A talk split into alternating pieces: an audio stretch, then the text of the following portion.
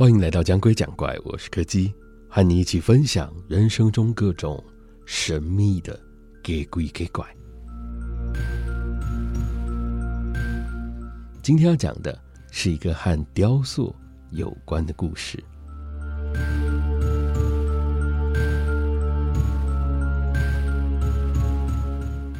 我是一直到隔了很多年之后，再一次回到当初就读的那间国小时，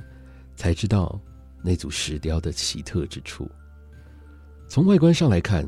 那组雕塑其实就只是一些大小不同的球体跟圆柱排列在一起，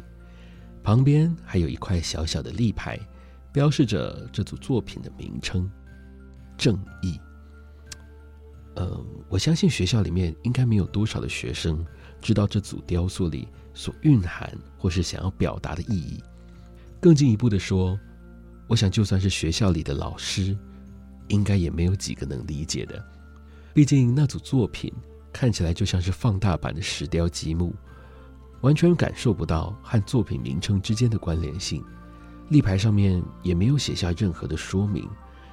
当初在搬运过来的时候，我还曾经以为那是学校新加盖的游乐设施。我唯一特别有印象的，是在我即将毕业的前夕，发生了一起。有点好笑的事件。当时因为地震的缘故，导致雕塑里面有一颗原本固定好的球体松脱了，滚到了一旁的台阶上，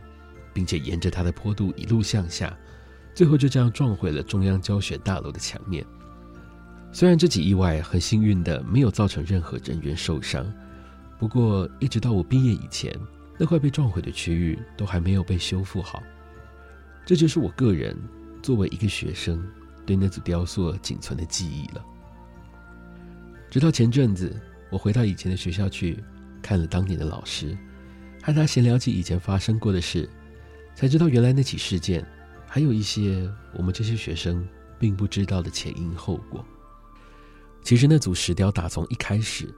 就没有人知道到底是哪里来的，只知道是某一个好心的雕塑家捐赠的。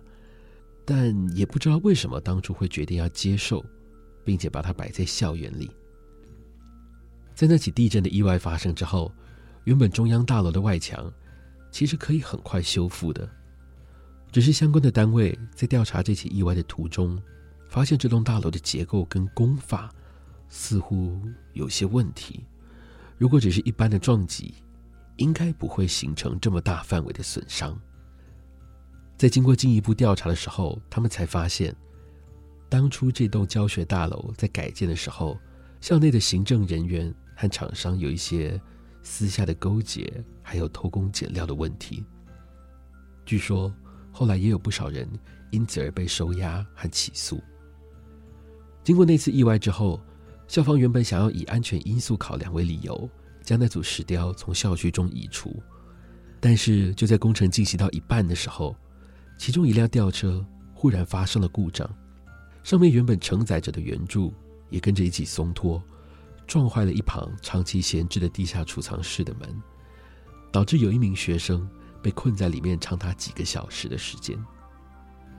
但是这起故障意外也意外揭发了一名低年级的班导师，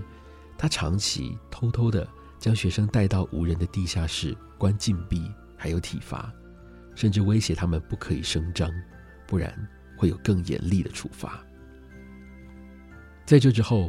关于那组雕塑的搬迁计划就突然终止了。有些私下的传言说，是家长会联署向校长施压，才顺利保留下来的。有不少的老师都觉得，那组石雕留在那里，就像是某种来自历史的警告，就如同他的作品名称一样。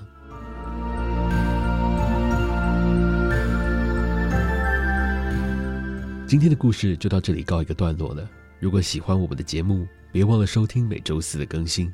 我是柯基，我们下次见。